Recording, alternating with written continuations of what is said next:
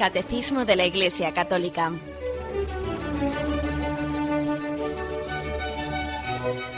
Un programa dirigido por Monseñor José Ignacio Munilla, Obispo de San Sebastián.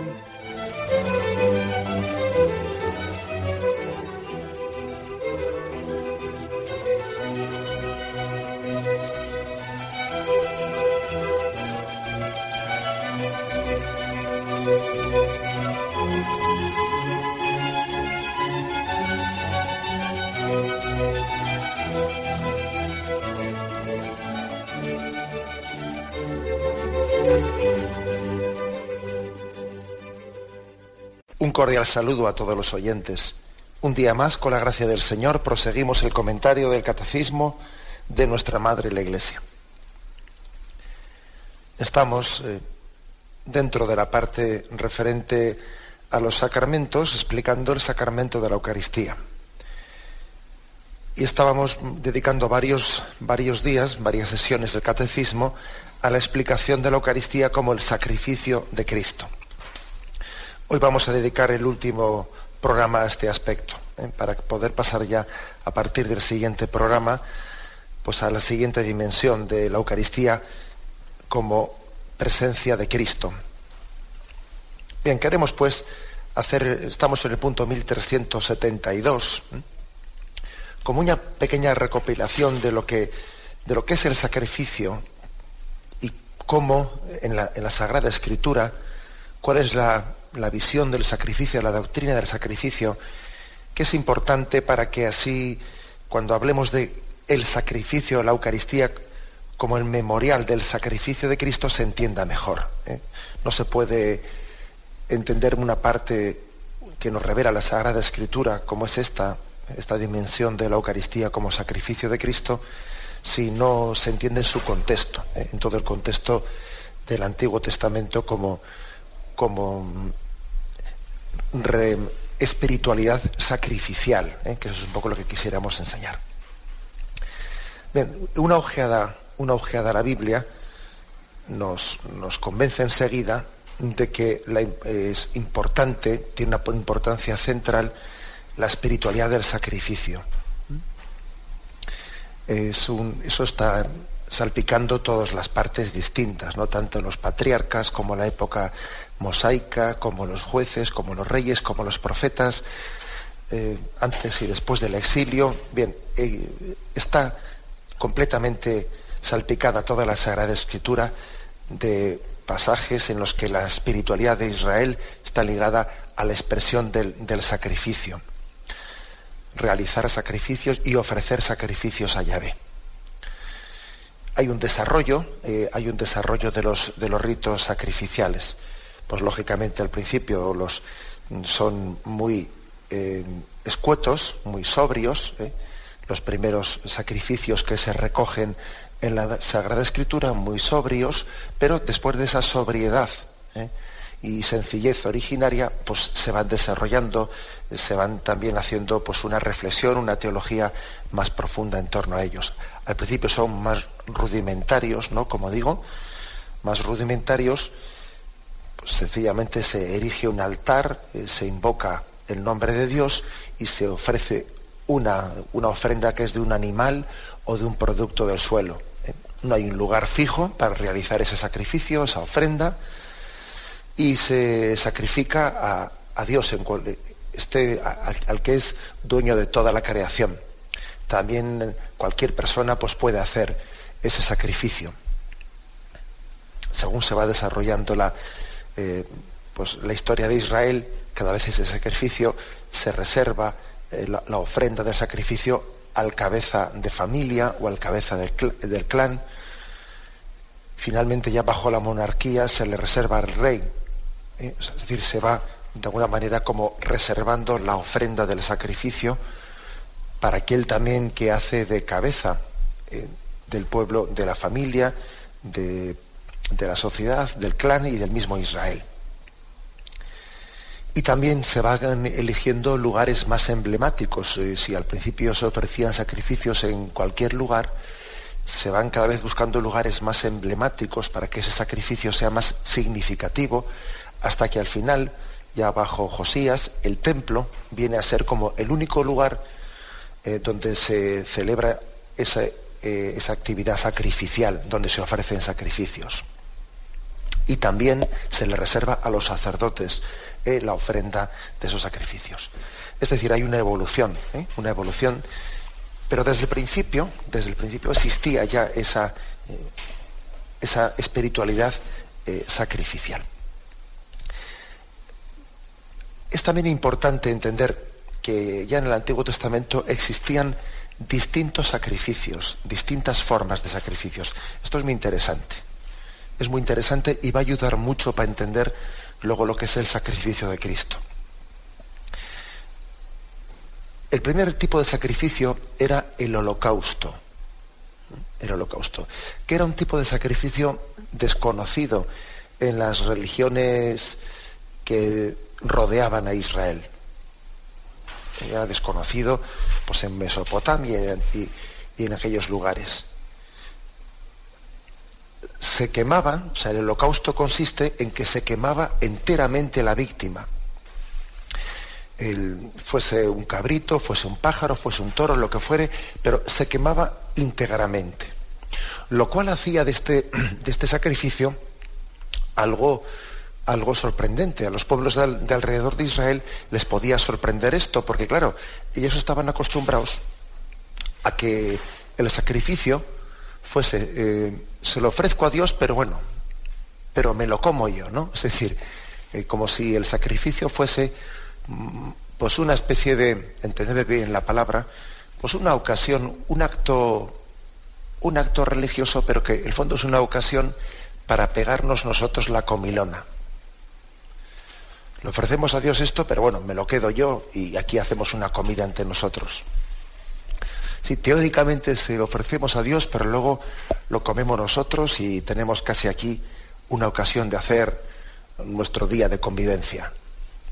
¿Eh? ¿Entendéis que podía existir ¿eh? esa, esa tendencia de una religiosidad casi que toma excusa de, de una ofrenda a Dios para luego luego servirse de ella para uno mismo. Bueno, y, frente a esto, pues en Israel se hace un sacrificio de holocausto, es decir, yo no, yo no me quedo nada para mí, solo lo ofrezco a Dios y lo quemo íntegramente. Entonces, claro, pues ese tipo de sacrificio sorprendía a las culturas que rodeaban Israel. Dice, estos, estos le, ofrecen a Yahvé un sacrificio en el que ellos no se quedan nada, ninguna parte de ese sacrificio. El holocausto, por lo tanto, es, un tipo de, sacrificio que subraya mucho, subraya tremendamente, pues el sentido de adoración y de sentirse ante Dios eh, pequeño. Dios lo es todo. Y entonces Dios, eh, Dios se lo merece todo. Es decir, yo ante Dios no es que yo me voy a, repartir con Dios las cosas o no voy a llegar a una, especie de negociación con Dios de que, bueno, pues si, si Dios me da esto, yo le doy lo otro. No, no, nosotros ante Dios, ¿qué somos ante Dios? Le ofrecemos un sacrificio en el que le hacemos holocausto, es decir, quemamos completamente la víctima no pretendemos manipular el sacrificio para quedarnos con una parte.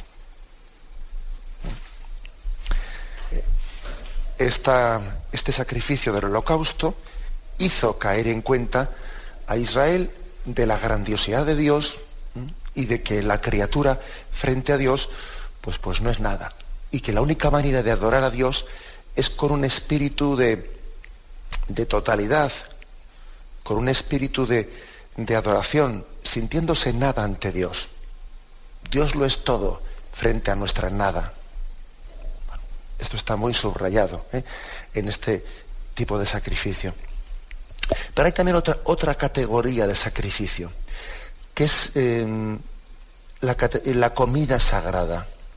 Si el primero se le llama holocausto, segundo la, la comida sagrada, en ella el fiel come y bebe delante de Yahvé.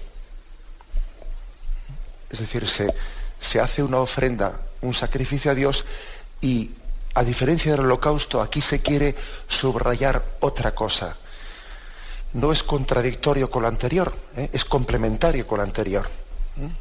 es decir, tengamos en cuenta que en cada tipo de sacrificio se está subrayando una cosa, ¿eh? y eso no anula lo anterior.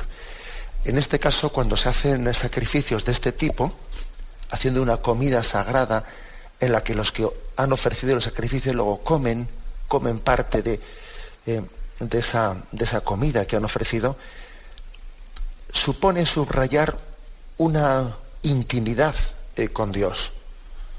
Porque claro, para poder eh, comer de esa comida que le hemos ofrecido a Dios, es como si Dios mismo nos invitase a su mesa. Porque esas ofrendas que hemos ofrecido a Yahvé son suyas. Y luego si nos atrevemos a, a comerlas allí en una comida sagrada, como hacían los israelitas, es porque eso que han ofrecido Yahvé, que ya es de Yahvé, ahora, ahora el israelita es, invitado a, participar de la mesa, de la mesa de Dios. Luego, este segundo tipo de sacrificios, el de las comidas sagradas, ¿eh? subrayaban mucho pues la intimidad de la alianza del Sinaí, la intimidad a la que Dios nos llamaba. Por ejemplo, el Sinaí, lo tenemos en, Éxodo 24, versículos del 4 al 8, existe ese tipo de sacrificio. Entonces escribió Moisés todas las palabras de Yahvé y levantándose de mañana, alzó al pie del monte un altar y doce estelas para las doce tribus de Israel. Luego mandó a los jóvenes de los israelitas que ofreciesen holocaustos e inmolaran novillos como sacrificios de comunión para Yahvé.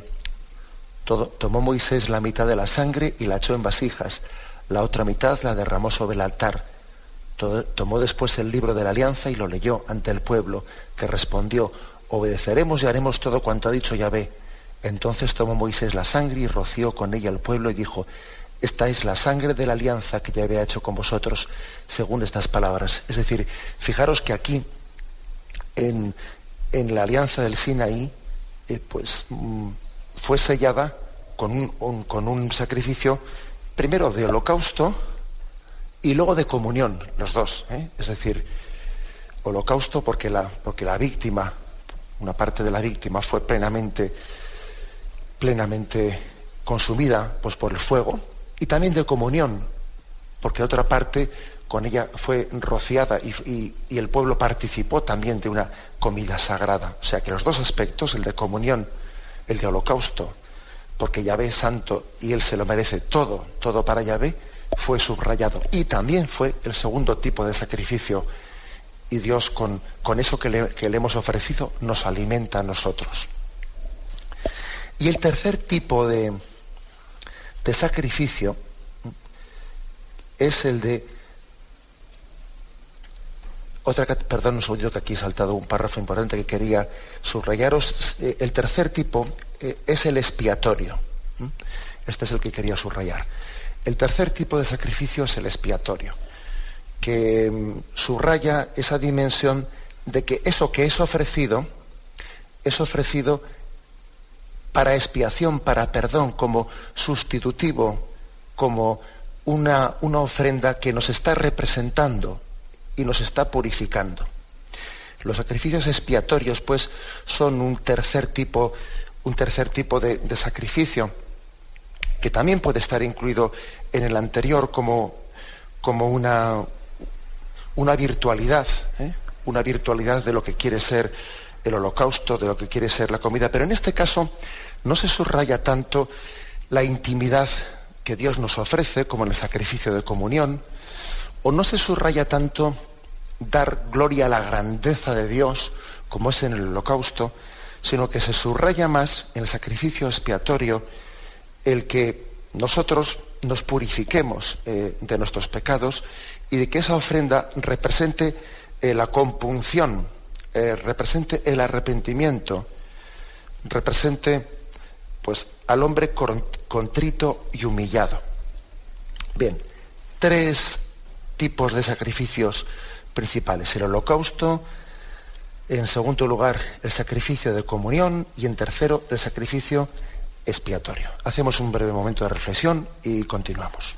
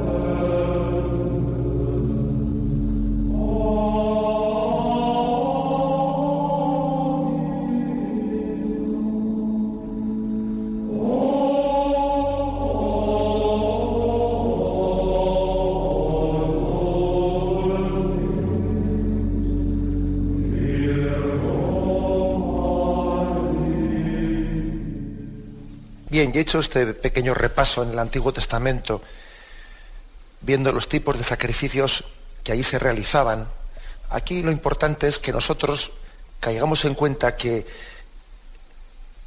en el progresivo desarrollo de la revelación en la Sagrada Escritura hay una purificación del pueblo de Israel para que profundicemos en los sacrificios espirituales, en el sacrificio espiritual y para que no nos quedemos en la materialidad ritual del sacrificio, porque siempre fue un riesgo, siempre fue un riesgo el que el hombre eh, hiciese del sacrificio un rito mágico, siempre fue un riesgo, ¿eh? que el hombre confiase en el rito por el rito, ¿eh?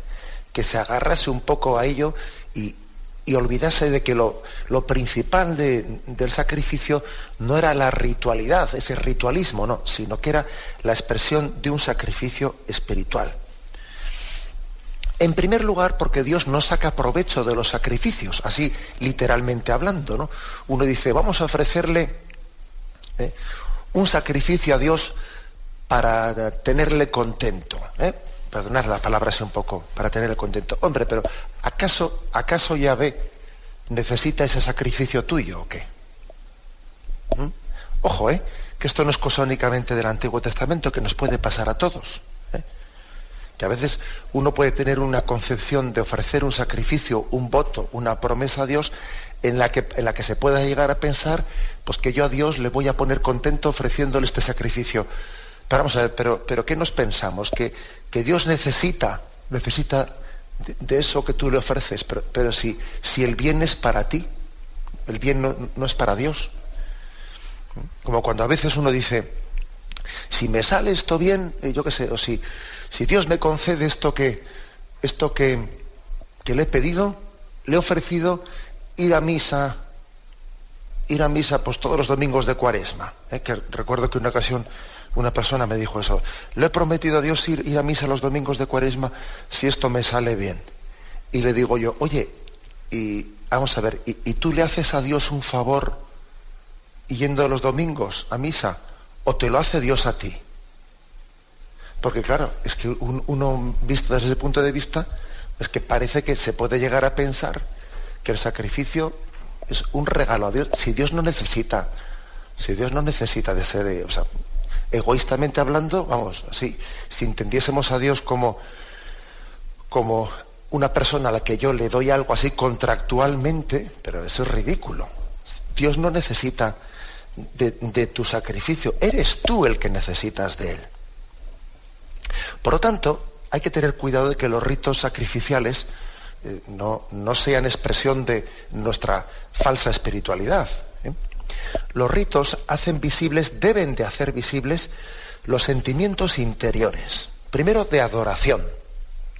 Yo adoro a Dios en este sacrificio, especialmente el sacrificio del holocausto es muy adecuado, como hemos dicho antes, para la adoración a Dios. Holocausto, sacrificio en el que uno pues eh, no se queda con nada, ¿no? sino que quema ese sacrificio. Sacrificio de adoración. También un sacrificio en el que se solicita, en el que lo que buscamos es la intimidad con Dios. Ese sacrificio de comunión. Y también un sacrificio que nos haga humildes, contritos y humillados, sacrificio expiatorio, como hemos dicho antes.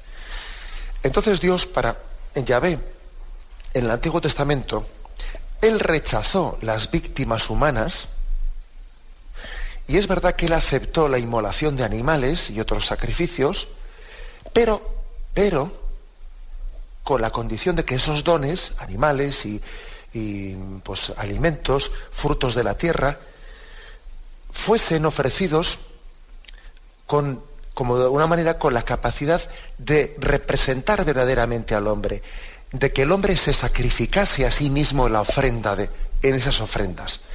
El Antiguo Testamento rechaza el holocausto, el sacrificio de, hombres como existían en otras religiosidades que se sacrificaban personas.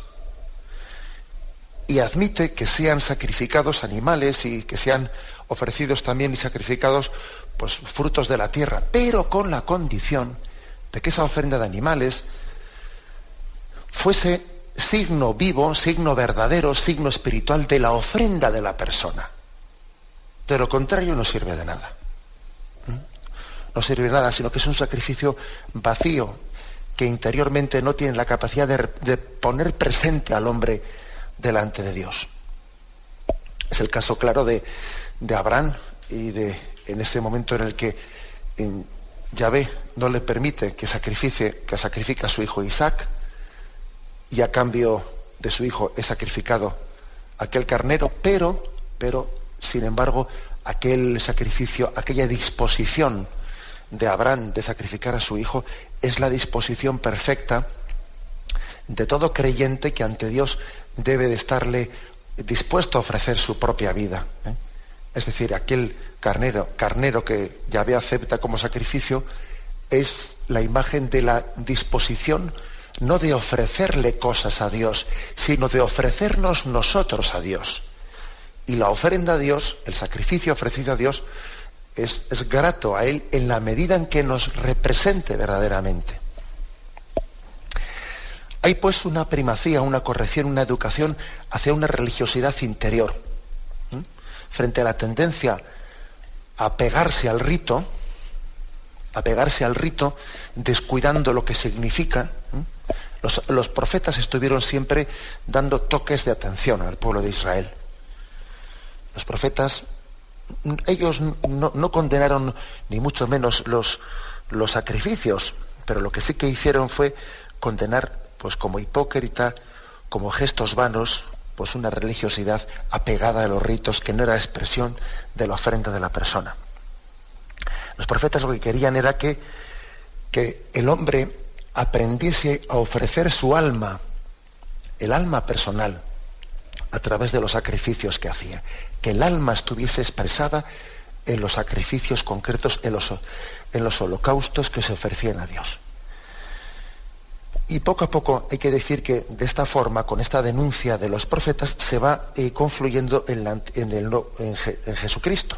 Y la cima, la cima de esa religiosidad interior que están purificando una y otra vez los profetas, llamando la atención, la cima del Antiguo Testamento es, sin duda alguna, pues los cánticos del siervo de Yahvé, ¿eh? en Isaías 53, donde se presenta aquel siervo de Yahvé que hace un sacrificio de expiación, que ofrece su propia vida como sacrificio de expiación. Es toda una profecía de, Jesucristo. Esto es esta es la cumbre del Antiguo Testamento. El cántico del siervo de Yahvé, aquel que no tenía aspecto de hombre que triturado era llevado como oveja al matadero, aquel que cargaba con nuestros pecados, sus heridas nos han curado. Este es el, esta es la imagen más perfecta en el Antiguo Testamento. Es como la cumbre a, la, que los profetas habían llevado a Israel a entender la cumbre de la purificación. Hay también otra imagen en el Antiguo Testamento que igual también nos, sonará, pero que sin embargo no ha sido para nosotros tan clave. La imagen del macho cabrío emisario. Recordáis igual eh, eh, pues cómo eh, en el Antiguo Testamento se hace referencia a que había una fiesta litúrgica en la que el sumo sacerdote imponía las manos sobre un macho cabrío como descargando en él los pecados, ¿no? Y cuando ese macho cabrío había como cargado con todos los pecados, era abandonado luego en el desierto. Ese macho cabrío cargaba con todo el pecado de Israel. Bien, pero sin embargo nosotros no nos hemos sentido tan identificados eh, con esa imagen, eh, por varios motivos, ¿no? Pero principalmente y sobre todo porque ese macho cabrío no tiene la capacidad de santificarnos. Y él carga con el pecado sin que él destruya el pecado. Sin embargo, la imagen del siervo de Yahvé es distinta. Es la imagen de alguien que cargando con el pecado nos santifica, expía nuestros pecados. Nos hemos identificado, nos hemos visto mucho más identificados con la imagen del siervo de Yahvé de Isaías 53, que con la imagen del macho cabrío emisario, sí, que se le cargan los pecados, se le manda al desierto, pero ni nos purifica a nosotros porque siguiendo, seguimos siendo pecadores y encima él parece que es pecador en vez de santo. O sea, no nos hemos, no nos hemos identificado con esa imagen. Llega Jesús, y en Jesús el Nuevo Testamento alcanza su plenitud y entre el Antiguo Testamento y el Nuevo Testamento pues hay una continuidad, pero hay también una, una superación. Y Jesús ciertamente supera ¿eh? estas imágenes del Antiguo Testamento, aunque también les da plenitud. Vamos a tener un momento de reflexión y, concluiremos eh, exponiendo esto.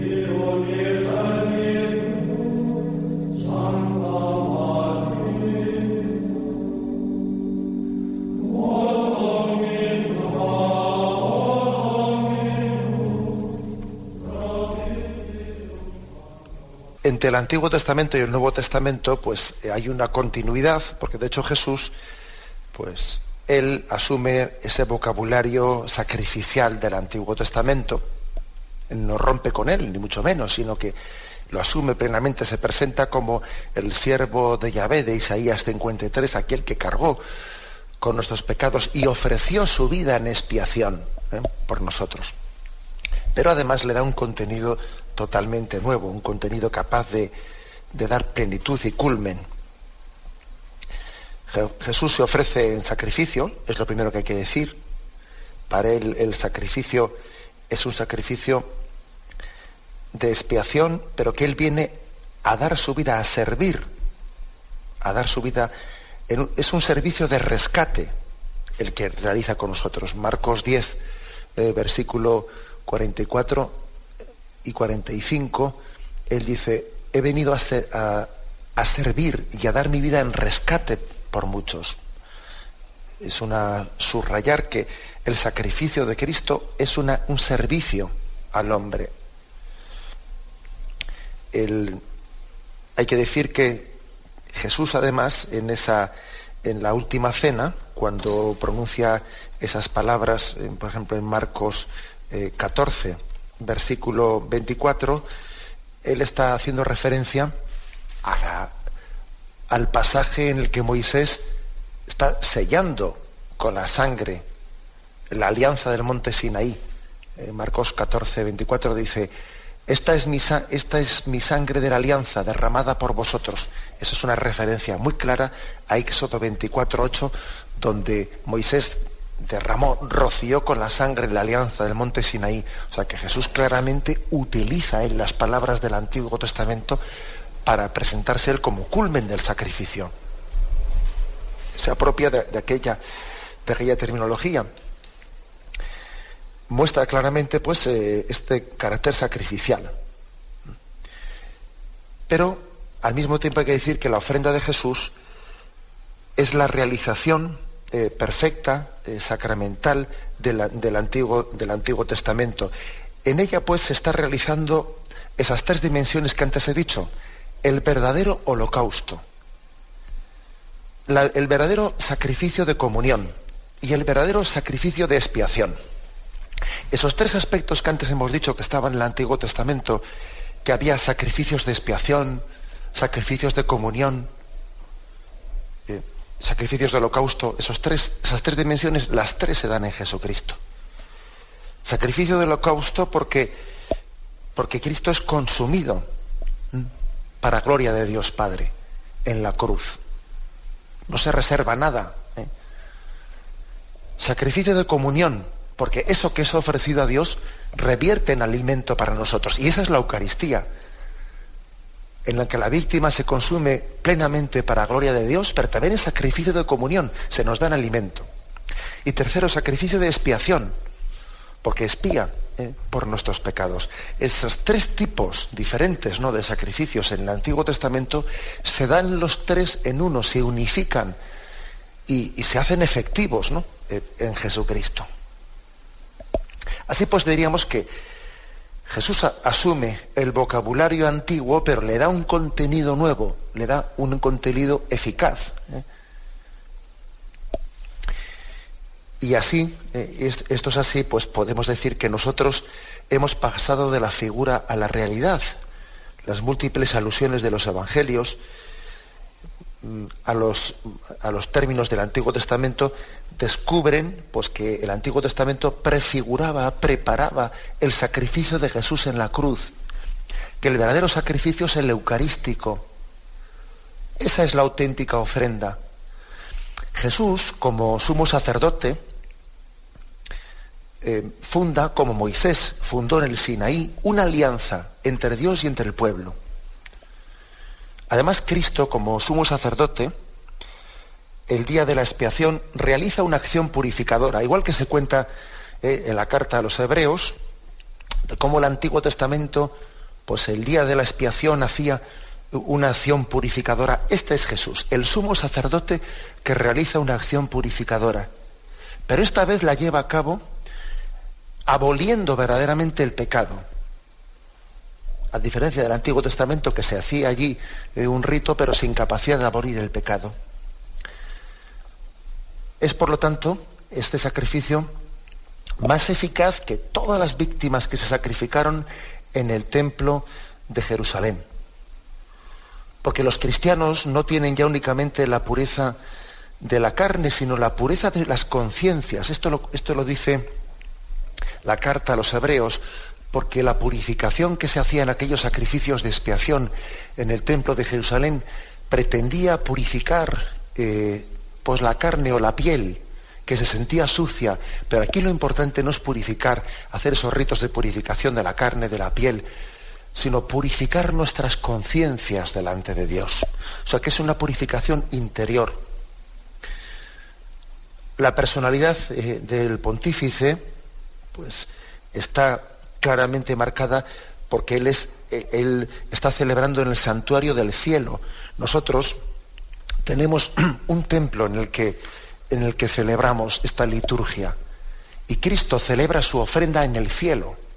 Él es el sumo sacerdote y ahora mismo el lugar en el que se ofrece este sacrificio ya no es el templo de Jerusalén, ya, el lugar en el que se ofrece este sacrificio es el cielo, santuario en el que Cristo glorioso ofrece el sacrificio al Padre. Allí había puesto toda una discusión de cuál es el sitio en el que tiene que ser ofrecido el sacrificio. Si, es aquí, si es allá.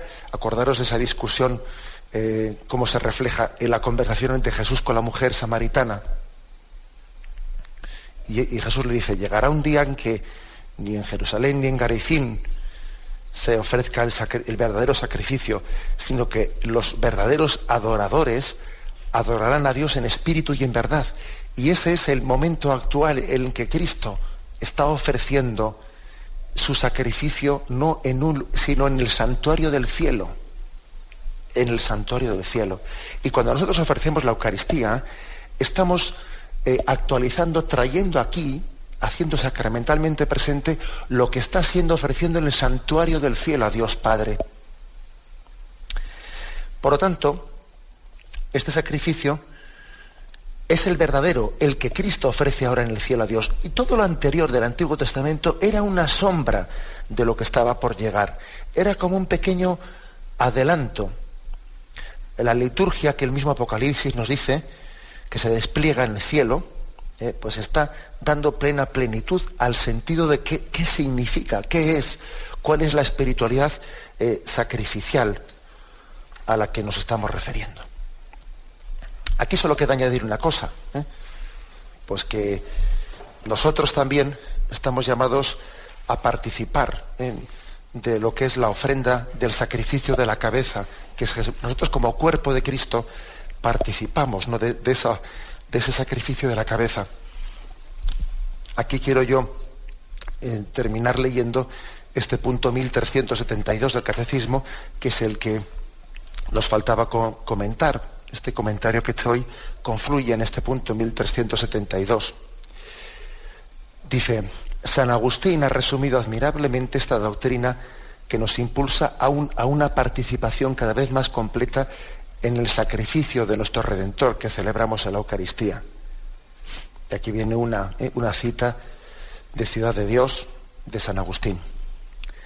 Esta ciudad plenamente rescatada, es decir, la asamblea y la sociedad de los santos, es ofrecida a Dios como un sacrificio universal por el sumo sacerdote que, baja, que, perdón, que bajo la forma de esclavo llegó a ofrecerse por nosotros en su pasión para hacer de nosotros el cuerpo de una tan, de una tan gran cabeza. Tal es el sacrificio de los, de los cristianos, siendo muchos no formamos más que un solo cuerpo en Cristo. Y este sacrificio la Iglesia no cesa de reproducirlo en el sacramento del altar, bien conocido de los fieles, donde se muestra que lo que en ella ofrece se ofrece en sí misma. Aquí lo que subraya ¿eh? este, este, aspecto, eh, este punto del catecismo, es la unión tan grande que hay entre la cabeza y su cuerpo. Siendo muchos, no formamos más que un solo cuerpo en Cristo. La ofrenda de la cabeza es también pues la ofrenda del cuerpo. Y la ofrenda del cuerpo no, no tendría valor ninguno si no está unida a la ofrenda de la cabeza. Porque si, precisamente algo nos damos cuenta es que es la cabeza la que le da sintonía al cuerpo, la que hace que confluyan sus obras, que confluyan sus, sus acciones, ¿no? Pues, pues eso mismo, eso mismo está remarcado en esta afirmación de San Agustín. La ofrenda de la cabeza es la ofrenda del cuerpo. Y las ofrendas que el cuerpo realice solamente pueden eh, alcanzar su efectividad ¿no? a través de la ofrenda de, la cabeza.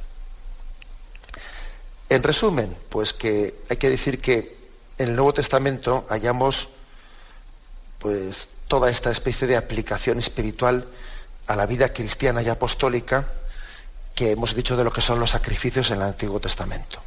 Eh, los creyentes, estimulados por el Espíritu que nos anima, en comunión vital con el Señor, formamos un sacerdocio santo a fin de ofrecer sacrificios agradables a Dios.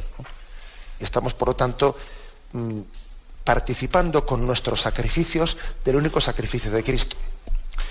Esto, desde luego, eh, si me permitís, no pues una, aplicación concreta, yo creo que esto nos debería de cambiar eh, la perspectiva de nuestra vida. A veces podemos hacer de nuestra vida una continua queja, un lamento, eh, un lamento de, pues por todo, el, por todo lo que puede suponer nuestra vida como valle de lágrimas, el padecimiento de una vida en la que no encontramos pues eh, la satisfacción de, encontrar descanso en ella, eh, una vida que, parece que conlleva en sí misma pues una, una insatisfacción continua, casi incuada de una manera o de otra. ¿no? Bueno, pues yo creo que frente a esa tentación de la continua queja, del continuo lamento, nosotros estamos llamados a, eh, responder haciendo de toda situación en nuestra vida un sacrificio de agradable olor, de agradable olor a Dios Padre. Hacer de, nuestra vida un sacrificio agradable a Dios. ¿Cuál es la forma eh, de, hacerlo? Pues sin duda alguna unirnos, unirnos en la Eucaristía, en el por Cristo con Él y en Él. Que no desaprovechemos ningún acontecimiento de nuestra vida, ¿no? Que todo, que toda situación de nuestra vida sea eucaristizado. Esta es la conclusión de, esta, ¿eh? de este apartado del, catecismo que hemos estado explicando. Que eucaristicemos, perdonad la expresión así un poco complicada, ¿no? O sea, que hagamos Eucaristía, que hagamos ofrenda de todos los sacrificios de nuestra vida. Que los unamos a Cristo. Que entendamos que nada ocurre en nuestra vida, pues, eh, sin sentido, que todo tiene sentido unido a la pasión de Cristo, a la ofrenda, a la ofrenda del sacrificio eucarístico, que todo, que todo parta de la Eucaristía y que todo termine en la Eucaristía como cumbre y como, como fuente última, ¿no? Y como fin último en nuestra vida. Eso me parece que es clave en el sentido de nuestra vida para no, em, para no desperdiciar eh, fuerzas en balde, sí, porque es muy fácil, ¿no? Que, que en esa queja, que en ese lamento estemos perdiendo tiempo, estemos perdiendo, consumiendo fuerzas y seamos fácilmente tentados de desesperanza. Todo por no descubrir esta clave básica de nuestra vida, ¿no? Que nuestra vida está llamada a ser un sacrificio espiritual que se eleve como ofrenda de suave olor unido al sacrificio de Jesucristo. En él alcanza plena eficacia, pleno sentido, nuestra pobre ofrenda, pues por el hecho de que unida al sacrificio de Cristo, pues tiene también una capacidad de corredención del mundo, empezando por redención de, nuestros, de nuestros, propios eh, pecados. Tan grande es el sacerdocio bautismal que Cristo nos ha dado, que nos, nos permite también ser agentes ser también actores, entre comillas, ¿no? de nuestra propia salvación, haciendo ofrenda de nuestra vida unida a la ofrenda de Cristo. Bien, vamos a dar paso eh, a, la, a la intervención de los oyentes. Concluimos aquí esta parte de la Eucaristía como sacrificio de Cristo y comenzaremos, como os decía, a partir del punto 1373, comenzaremos la parte de la Eucaristía como presencia de Cristo. Bien, el tiempo cumplido y nos despedimos con la bendición de Dios Todopoderoso. Padre, Hijo y Espíritu Santo, descienda sobre vosotros. Alabado sea Jesucristo.